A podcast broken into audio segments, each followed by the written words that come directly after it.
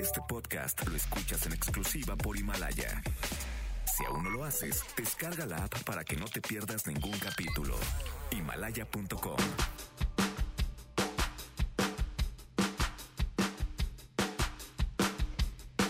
El día de ayer, el presidente rindió su primer informe trimestral del 2020. ¿Cómo lo leyeron los empresarios, los ciudadanos y, por supuesto, el tipo de cambio? Hoy le entramos de lleno a este tema.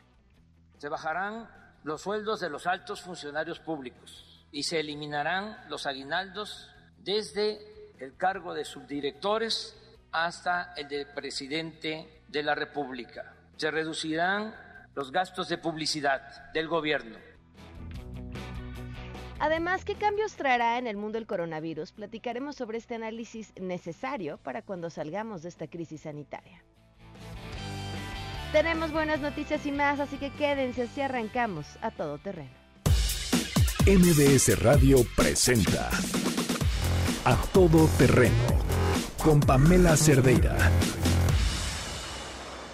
Ayer nos pasó como cuando en los 80 o 90 estabas esperando ver un capítulo nuevo de una serie y la televisora decidía repetir un capítulo viejo justo así. El presidente Andrés Manuel López Obrador había prometido dar a conocer la estrategia económica para hacerle frente a la crisis por el coronavirus. Y las cámaras empresariales acudieron a verlo, le dieron sugerencias, tips, ideas. Los columnistas afilaron sus plumas. El exsecretario de Hacienda, su exsecretario de Hacienda, dedicó una columna para explicar cómo enfrentar la crisis económica y nada, no pasó nada nos repitieron un capítulo viejo, que bien podría haber sido uno de la campaña o del primer año de gobierno. Pero tendríamos que haberlo adivinado cuando se anunció como informe de gobierno del presidente al pueblo de México. Sí, o sea, vamos en el segundo año de gobierno y en el quinto informe, aunque el tercero fue el primero, pero parecía el cuarto. O sea, como dice Mecano, la quinta es la una y la sexta es la dos y así el siete es tres. ¿Y que no hay quinto malo? Pregúntenle al devaluado peso,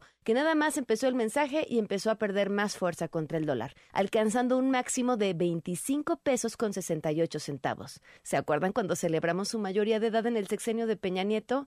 Ay, ¿dónde está Andrea Legarreta para decirnos que el dólar no nos afecta? ¿En dónde? Lo curioso es que ahora el dólar ni se menciona. La nueva palabra de la 4T es crisis transitoria, porque dice que va a durar poco. Pero el nulo crecimiento económico que tuvimos el año pasado nos dice que esto no es nuevo. Y aunque el COVID-19 vino a darnos al traste, ya estábamos arrastrando un problema. Sí, sí, de gobiernos anteriores y de este también.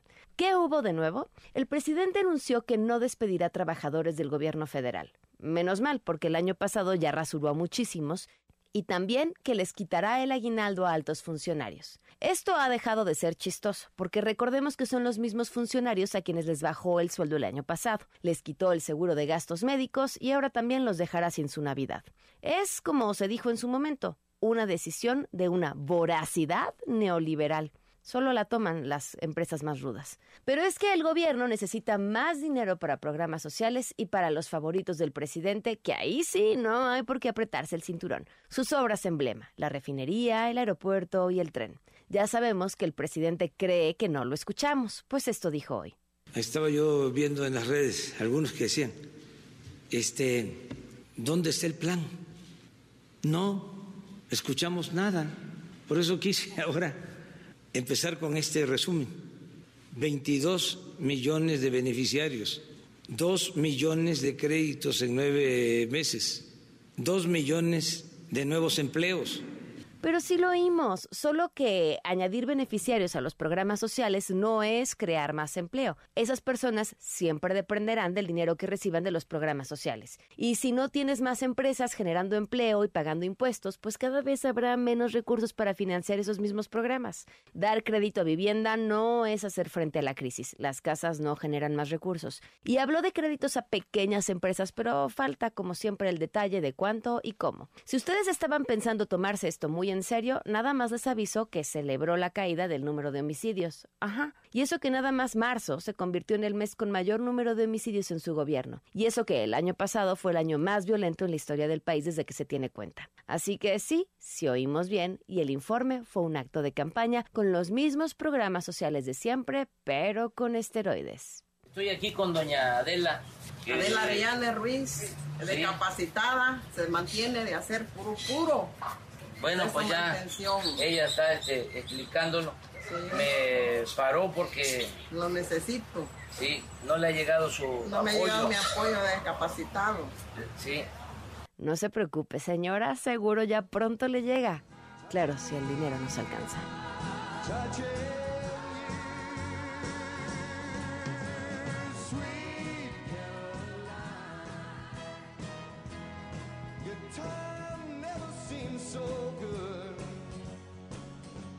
Tía Grace, que estamos escuchando esta tarde música para elevar al espíritu. ¿Cómo estás? Hola Pam, buenas tardes. Sí, bueno, estamos escuchando Sweet Caroline de Neil Diamond y me quise eh, ir a donde a donde éramos este, seguros, a donde estábamos contentos, a nuestra niñez. Vamos a preguntar las canciones que nos recuerdan de nuestra niñez, esas canciones que oían nuestro papá, nuestra mamá, nuestros abuelos. Esta, por ejemplo, era la favorita de mi papá. Y este vamos a regresar a ese lugar en el que nos sentíamos seguros y tranquilos y amados son las canciones que, vas a decir, y como insisto, pero pues son las canciones que cantamos en los karaokes. Bueno, claro, además, ¿no? claro, porque pero no son las canciones que de nuestra generación fueran las canciones que nos recuerdan a cuando éramos niños, no canciones infantiles, sino las canciones que escuchábamos de niños que este, en, voz de los adultos. Ok, ok, me parece una gran propuesta. A que te escriban en Twitter. Por favor, a la tía-grace. Perfecto, gracias tía Grace. Que suene Sweet Caroline.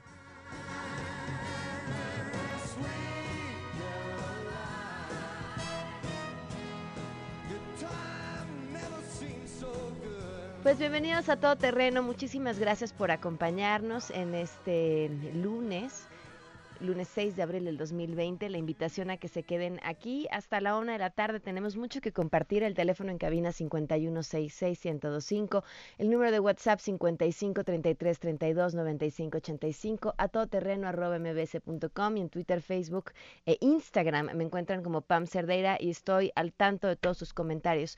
Oigan, hay una buena noticia, digo, dentro de las malas, las buenas, y, me da muchísimo gusto poderlo compartir. Detrás de esta buena noticia hay una historia de verdaderamente terror, pero cuando las historias de terror tienen un proceso de justicia, nos acercan a que puedan repetirse cada vez menos.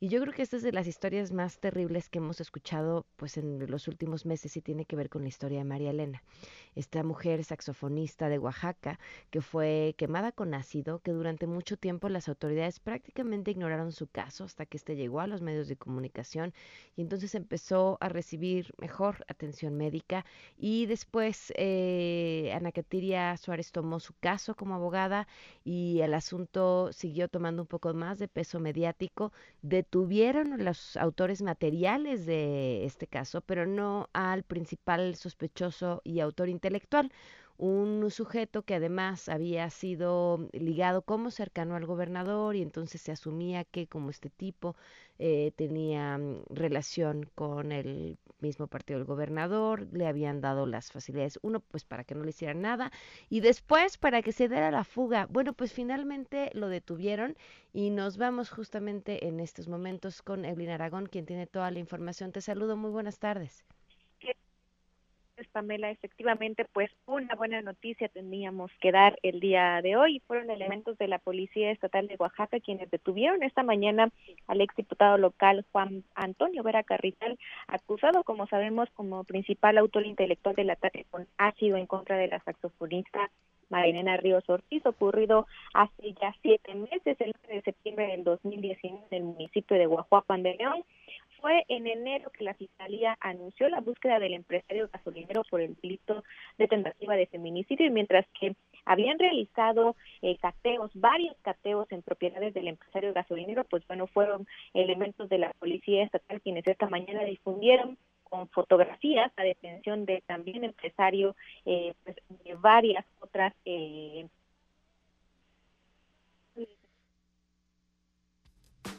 Evelyn, se cortó la comunicación, vamos a tratar de retomarla para que nos siga contando esta historia.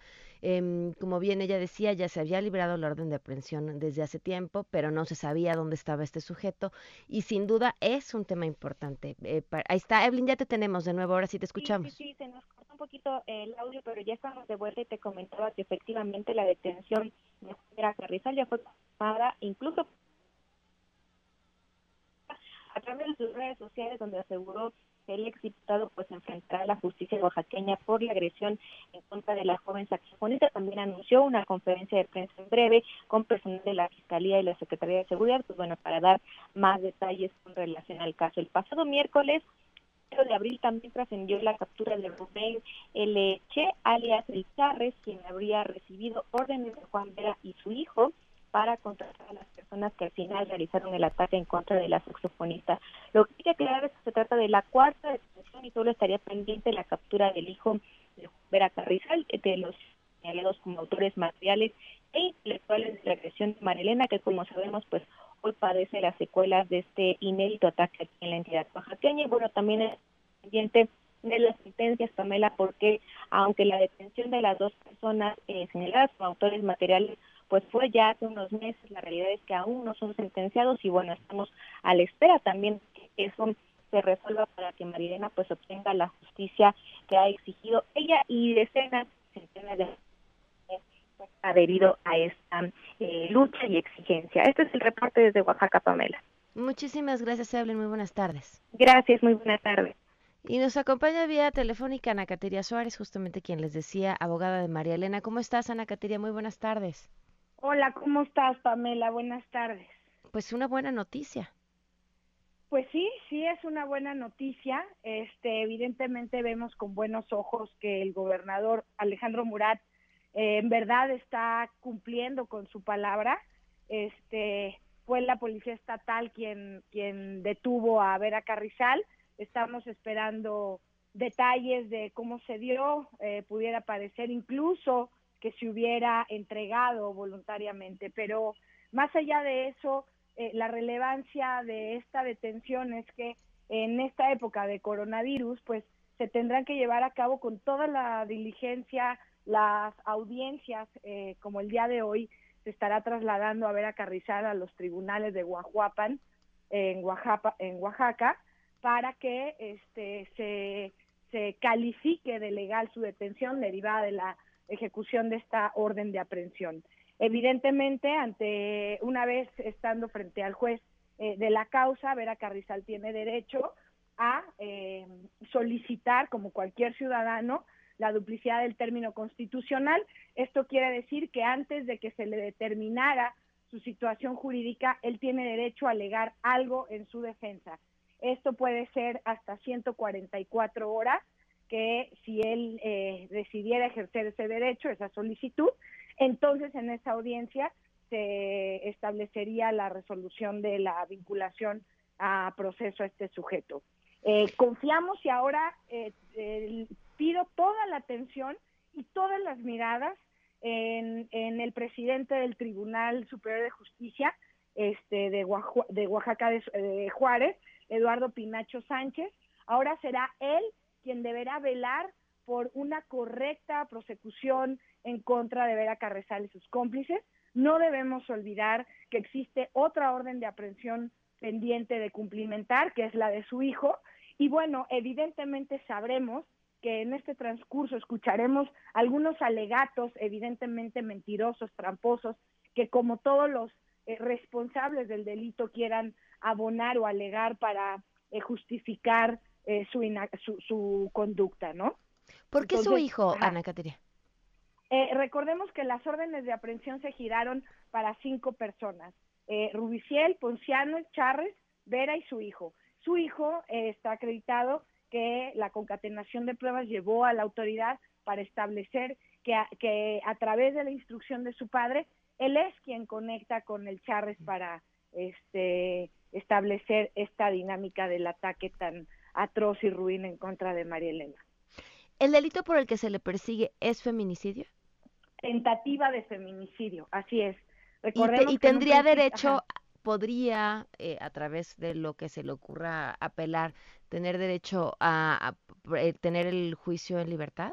No, Pamela. Este delito o estos delitos están catalogados dentro de los delitos en el nuevo sistema acusatorio que ameritan prisión preventiva oficiosa y que eh, no ameritan la posibilidad o el derecho de enfrentar un proceso en libertad por la gravedad de la conducta y por el peligro en el que se encuentra la sociedad este, estando este sujeto en, en libertad. ¿Cuánto tiempo entonces va a pasar para que sepamos qué pasa? Bueno, qué sucede justamente con él y cuánto tiempo tiene que pasar para que se condene o no a los otros detenidos. Eh, ahorita los periodos de las audiencias están suspendidas. Mm. El siguiente paso es, o el, hablando cronológicamente de las actividades en este proceso, serían las audiencias de Ponciano y Rubiciel, los autores materiales, eh, en, hoy se estaría dando la audiencia en contra de eh, Vera Carrizal para la legal detención, establecer la legal detención, y el tema de la vinculación, si él eligiera acogerse a la duplicidad del término constitucional, la vinculación se estaría resolviendo hasta 144 horas, a menos que este sujeto renunciara a ese derecho y solicitara que hoy mismo se decretara el sentido de la resolución de su situación jurídica.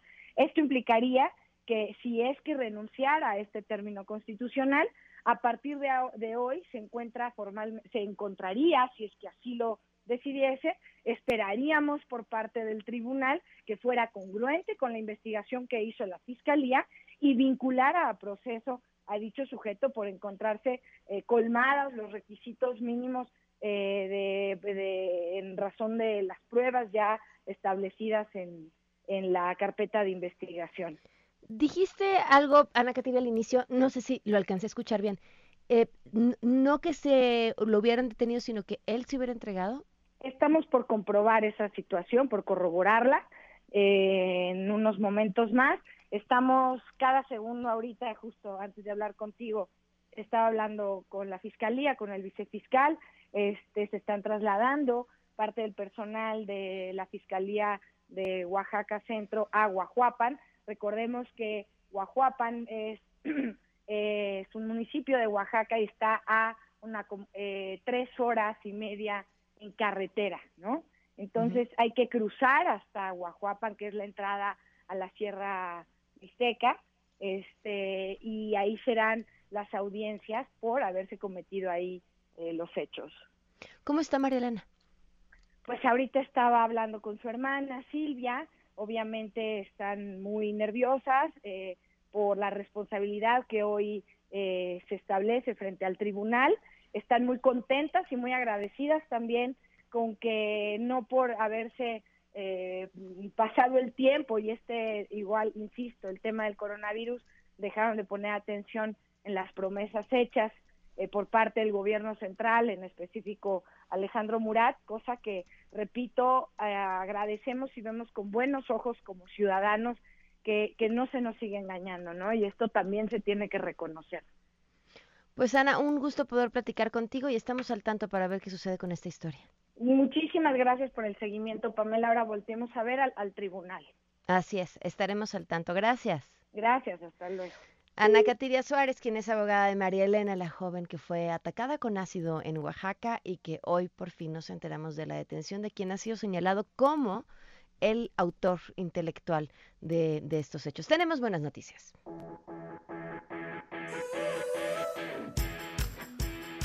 Nora Bucio, compártenos las buenas noticias en este lunes. Te escuchamos. Muy buenas tardes.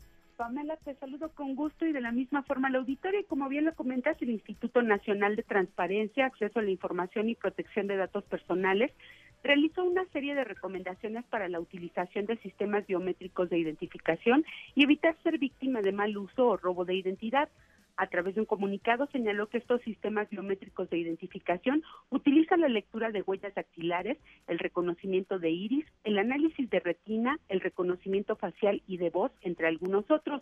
El instituto señaló que se deben tomar en cuenta diversas instrucciones que han incorporado sistemas de autentificación biométrica con el objetivo de generar alternativas que garanticen mayor seguridad a sus sistemas de información, lo que conlleva a una alta responsabilidad en el tratamiento de los datos los datos personales biométricos no pueden cambiarse como una contraseña alfanumérica, por ejemplo, que puede renovarse con cierta periodicidad e incluso eliminarse cuando ya no es necesaria, mientras que la información biométrica es inherente a la persona y no existe posibilidad de modificarla. El INAI emite una serie de recomendaciones para los titulares de los datos personales en la utilización de la autentificación biométrica en la banca móvil, entre los que destaca informarse sobre los riesgos relacionados con el tratamiento de los datos, estar al tanto de las políticas o avisos de privacidad de las aplicaciones de la banca móvil, en donde se recomienda que los responsables no conserven los datos biométricos, sino que reciba solo los datos digitalizados con el fin de autentificar la identidad del usuario conocer cuáles son las finalidades y uso que se dará a dichos datos, las medidas de seguridad que implementará el responsable para proteger los datos personales biométricos y los derechos que tienen en relación con el tratamiento de los datos. También se recomienda descargar aplicaciones de banca móvil únicamente en los sitios de aplicación autorizados, proporcionar el número de datos eh, biométricos que sea, el menor número de datos biométricos que sea posible. Pamela, los usuarios deben utilizar el servicio de autentificación biométrica como método secundario de protección que complemente los otros métodos de seguridad, pero sin reemplazarlos del todo. Pamela, la información. Gracias, muy buenas tardes. Buenas tardes. Vamos a una pausa y volvemos a todo terreno. Regresamos a todo terreno. A todo terreno con Pamela Cerdeira. Continuamos.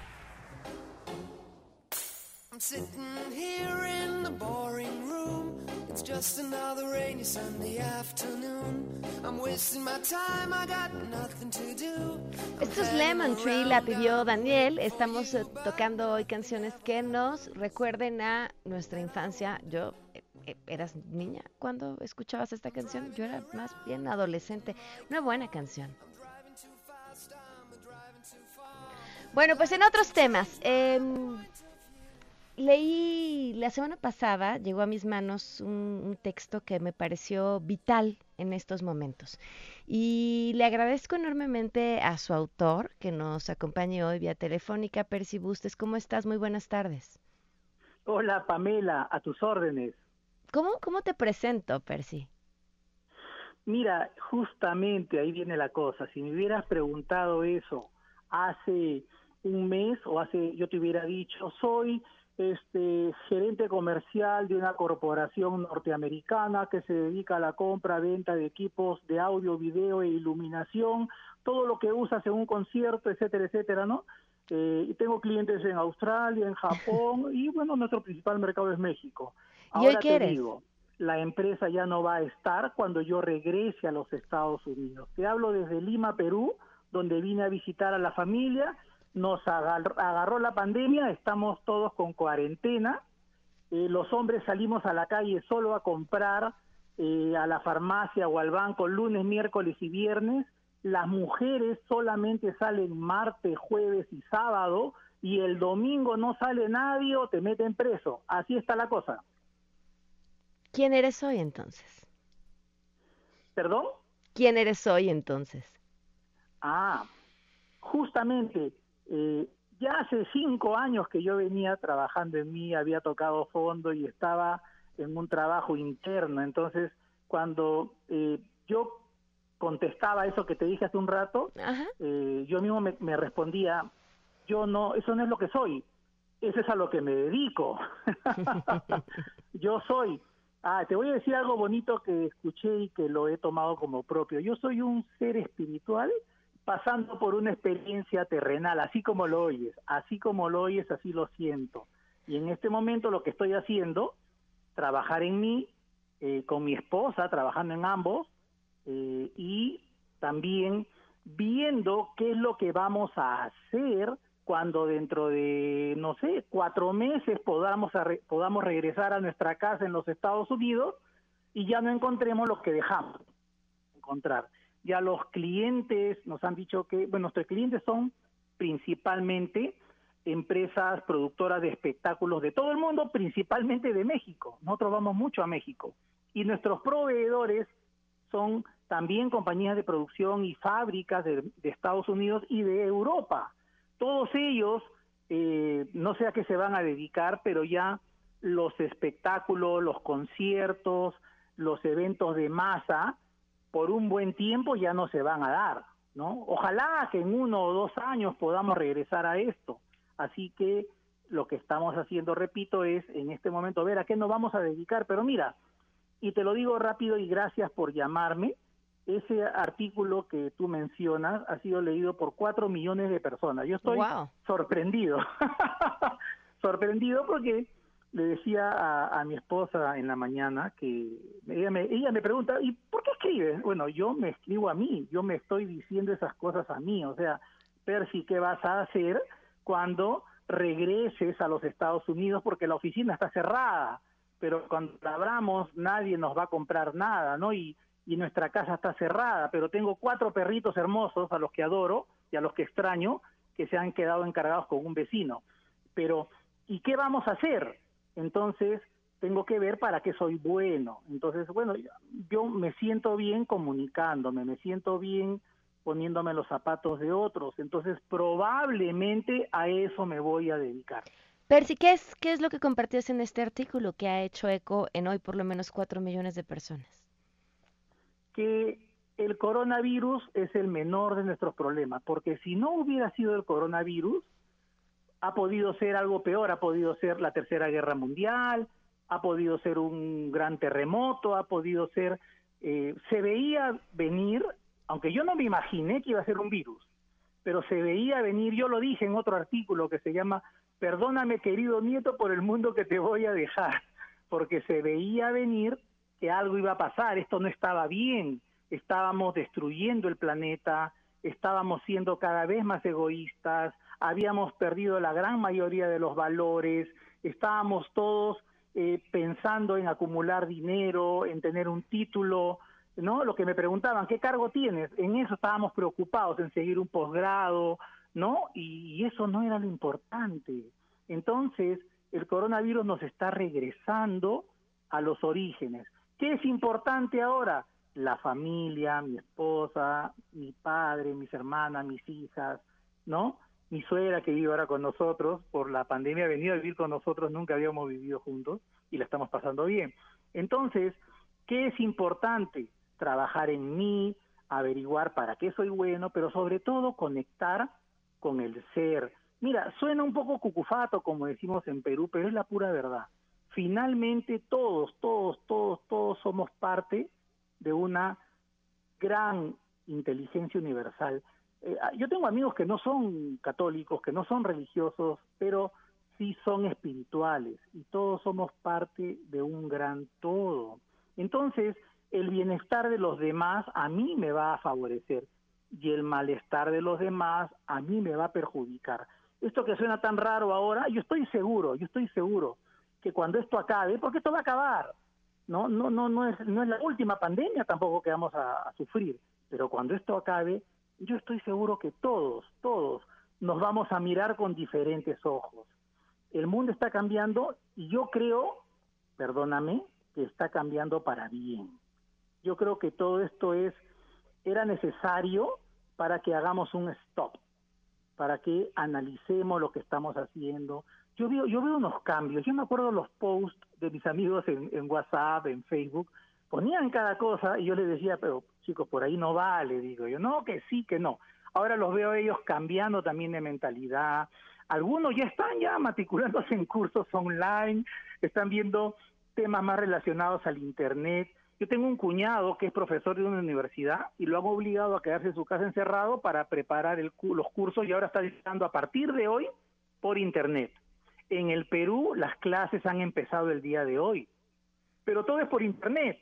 Entonces, los que no sabían están aprendiendo. Las universidades igual, todo por Internet. Luego seguramente vamos a regresar a las universidades, vamos a regresar a los colegios, pero esto que iba a pasar en 10 años, que era ir solamente a dar examen o ir solamente a una práctica, ¿no es cierto? Se está adelantando. Muchas cosas se están adelantando que iban a ocurrir de todas maneras. Yo no siento que nos está pasando nada tan malo, sí lamento las muertes, Dios mío. Ahora, yo tengo 59 años, soy hipertenso y, diabético, así que estoy bien guardadito en mi casa porque soy del de los de las grupo de riesgo. de riesgo.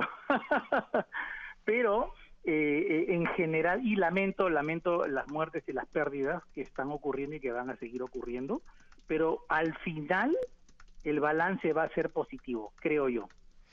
Percy, ¿dónde te pueden seguir para que te sigan leyendo? Tú sabes que yo no era muy adicto a, las redes, sociales, yo no, no, este, no, no, yo no veo televisión, por ejemplo, ya, este, sí leo, pero digamos ya el, Facebook, que era este, personal ya se ha vuelto, digamos, se ha vuelto público, ¿no? Es Percy Bustes, Percy con C y con Y, y Bustes con B grande, no ese es mi nombre, y así está mi Facebook, y no, no, nada. Ahí te encontramos, Percy, pues... Facebook creo que es la mejor, el mejor medio. Un gusto eh, escucharte y por supuesto será un gusto seguirte leyendo, no dejes de escribir y muchas gracias por habernos acompañado. A ti mil gracias, Pamela, que tengas una buena tarde. Hasta luego, un fuerte abrazo. Léanlo, su artículo vale muchísimo la pena, sobre todo preguntarnos cómo será ese mundo, que si tenemos suerte no volverá a ser igual. Vamos a una pausa y continuamos.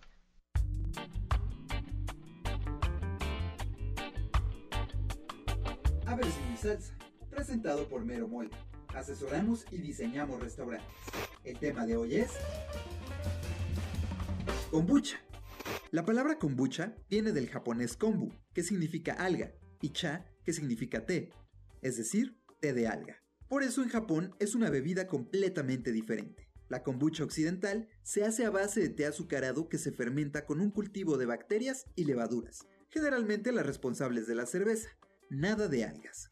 En Estados Unidos, el año pasado, las ventas de kombucha llegaron a 728 millones de dólares, un incremento del 21% respecto al año anterior. Pero ¿para qué comprarla cuando la puedes hacer en casa? Además, si la secas, puedes usar la sustancia para hacer textiles. Acabas de escuchar A ver si muy salsa, presentado por Mero Mole. Nuestro Mero Mole es la mejora continua humana a través de la gastronomía. Si tú eres mi carnal, déjame ser tu ranchito. Si tú eres mi nopal, déjame ser tu taquito. Pa' llenar la pancita, mamá, pancita de suadero. Con todo cebollita, mamá, vámonos de jaleo. Por la vieja sonora. Regresamos a todo terreno. A todo terreno con Pamela Cerdeira. Continuamos. Ahí está, ahí está viendo pasar el tiempo. La puerta de Alcalá. Canciones que nos llevan a momentos felices, La Puerta de Alcalá, que pidió Guillermina, continuamos a todo terreno. Oigan, por cierto, esto es importante, el, es, estos momentos que nos presentan retos también pueden ser oportunidades para salir adelante y cambiar la vida. Y alguien que se está poniendo las pilas para encontrar cómo todas las personas pueden encontrar una forma de trabajar desde casa, eh, especialmente las mujeres es eh, lo que está haciendo Mary Kay. Ustedes pueden iniciar su negocio independiente desde casa y obtener ingresos adicionales, además una bolsa Mary Kay by Lolly in the Sky y por solo 68 pesos y una inversión mínima. Se, métanse a marykay.com.mx contactan a su consultora de belleza independiente y a partir de ahí, bueno, pues pueden cumplir sus sueños e iniciar ahora un nuevo negocio, una nueva oportunidad para generar ingresos. Nos acompaña vía telefónica Mariana Campos, ella es coordinadora del programa de presupuesto y rendición de cuentas de México Evalúa. ¿Cómo estás, Mariana? Muy buenas tardes. Muy buenas tardes, Pame. Quiero platicar contigo muchísimas cosas, Mariana, pero bueno, arranquemos con el tema inicial que te trajo aquí, que tiene que ver con esta um, plataforma infraestructura abierta presentada en Nuevo León. Cuéntanos, ¿de qué se trata?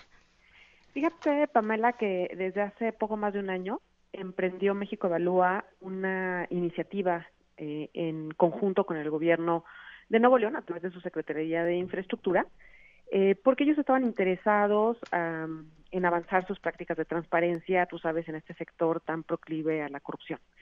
Y bueno, la, las leyes en México todavía no eh, promueven suficiente transparencia de esta eh, digamos, de este ejercicio del gasto público. Entonces, eh, se creó una mesa multiactor, es decir, hay representantes del gobierno, de la iniciativa privada, de la sociedad civil y, eh, y de la academia. Y entre todos eh, definimos un nuevo compromiso de transparencia eh, para que el gobierno lo adoptara, el gobierno lo adoptó. Y esto se materializó en una plataforma electrónica que el día de hoy nos exhibe información eh, de los primeros 10 proyectos que ha subido el gobierno de Nuevo León a esta plataforma.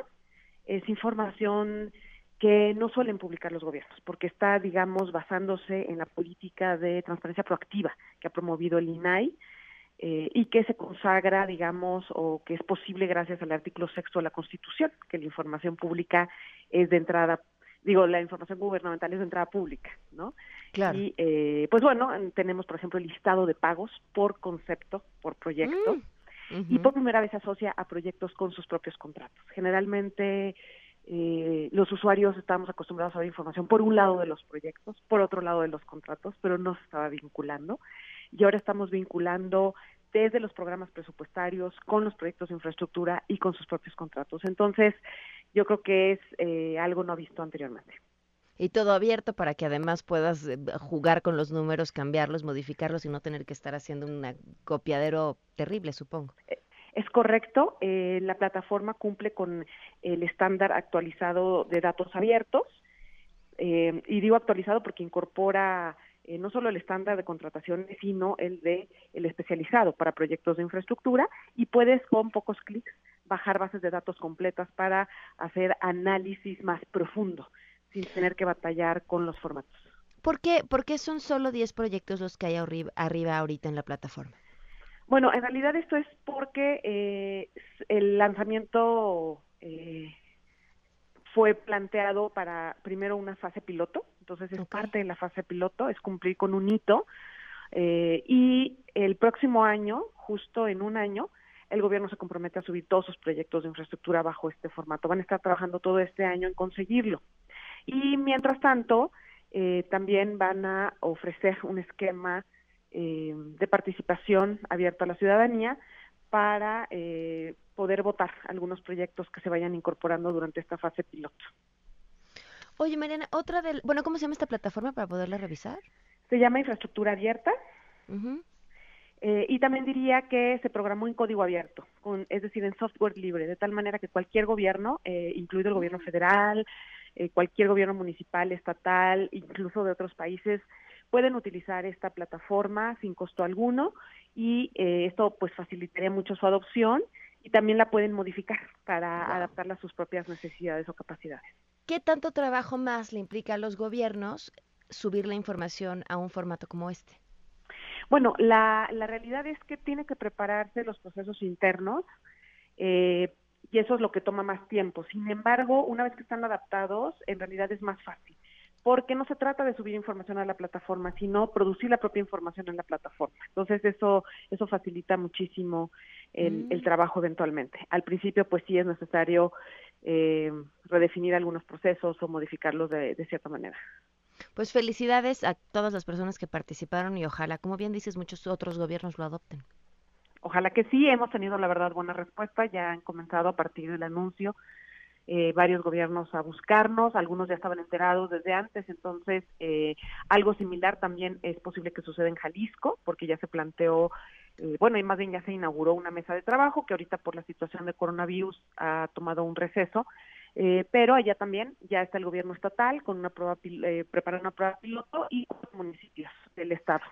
Eh, pero bueno, tenemos otros tres, cuatro estados interesados y, y otro tanto de municipios.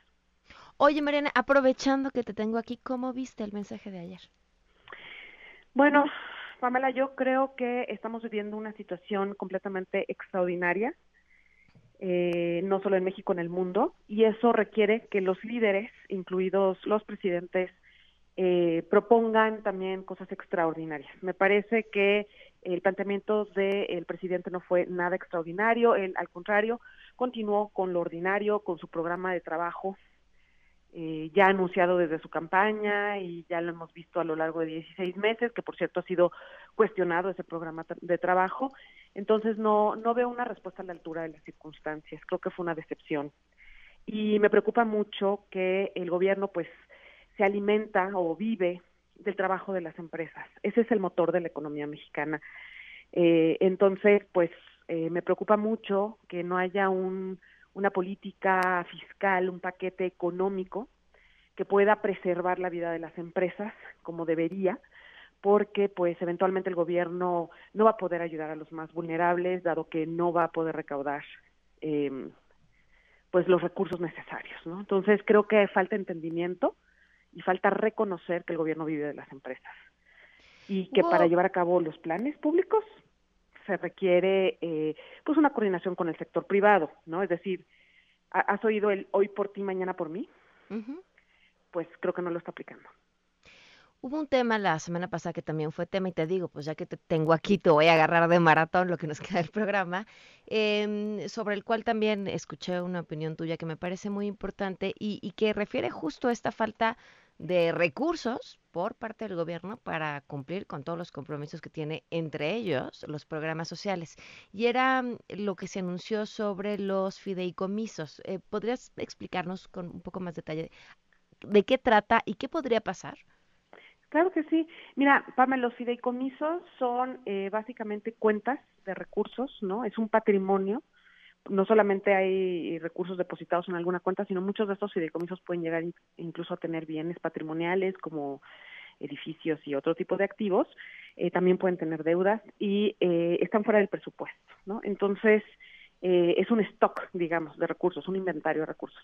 Entonces, el gobierno ha decidido pues anunciar la posibilidad de que va a liquidar estos recursos y los va a meter al presupuesto. Van a llegarle a la tesorería de la federación. Entonces, eh, esto significa que vamos a, como cualquier persona que de pronto vende su carro, su lavadora o alguno de sus activos para poder eh, financiar su operación, su vida, pues eso, eh, algo parecido va a ser el gobierno con los fideicomisos. No es algo completamente nuevo. El gobierno de Andrés Manuel se ha distinguido por eh, la liquidación de, estos recursos. El año pasado no podían cumplir con las metas fiscales porque tuvieron menos ingresos de los pensados y también más gastos de los pensados, especialmente por el rescate eh, que está continuando para Pemex. Entonces esto hizo que pues liquidaran una parte de ahorro de los fondos del Fondo de Estabilización de los Ingresos Petroleros eh, apenas en enero también ya la cuenta de, ingresos no recurrentes del gobierno, es decir, de los, los recurrentes son pues, lo que cobran por impuestos, lo que reciben por ingresos de petróleo, y los no recurrentes pueden venir de diversas fuentes, pero entre ellas pues de la liquidación de ahorros o fideicomisos. Entonces, pues ya desde enero vimos también que traían la cuenta de no, no recurrentes muy alta. Esto significa que muy posiblemente se liquidó una parte de lo que anunciaron también el año pasado de los recursos del Fondo de Gastos Catastróficos anteriormente del Seguro Popular, ahora ya es un fideicomiso del INSABI. Entonces, pues digamos, es un gobierno que eh, ya encontró que para eh, compensar la debilidad de los ingresos, pues eh, y no hacer una reforma fiscal, pues pueden vivir activos. Del guardadito, como se dice. Ahora, el problema es que ese guardadito se acaba. pensado para objetivos. Bueno, se acaba, no, es, no es financiamiento sostenible, pero pues los gobiernos duran seis años. Entonces, pues que le toque la bronca a otro. ¿no? Por eso vamos postergando, eh, digamos, la eh, necesidad de hacer una reforma fiscal, de que el gasto público en México tenga verdaderamente un, este, pues un ingreso, o sea, un financiamiento sostenible. Entonces, pues, PAME, eh, el problema también es que algunos de estos fondos, o digamos todos, están, em, pues, se, llevaron a cabo para cumplir con un objetivo. Pues, al cancelar los fideicomisos o liquidarlos, pues de alguna manera también estamos cancelando algunos objetivos. No todos, algunos como el FAPE, que es el Fondo de Estabilización de Ingresos Presupuestarios, pues este, ese sí está hecho para eh, gastarse en contingencias como la que estamos enfrentando, ¿no? Porque el gobierno con esta contingencia va a tener menos ingresos, entonces ese sí está hecho para ese fin. Pero hay que decir que pues se va a agotar y se, se acumuló eh, el ahorro en ese fondo durante muchísimos años. Entonces el gobierno tendrá que ver posteriormente cómo va a, tener un ahorro para otro. Claro. Mariana, como siempre, un gusto poder platicar contigo. Te mando un fuerte abrazo, de lejos. ¿De qué, Pame? Fue un gusto saludarte. Muchas gracias. Vamos a una pausa y continuamos a todo terreno. Regresamos a todo terreno. A todo terreno con Pamela Cerdeira. Continuamos.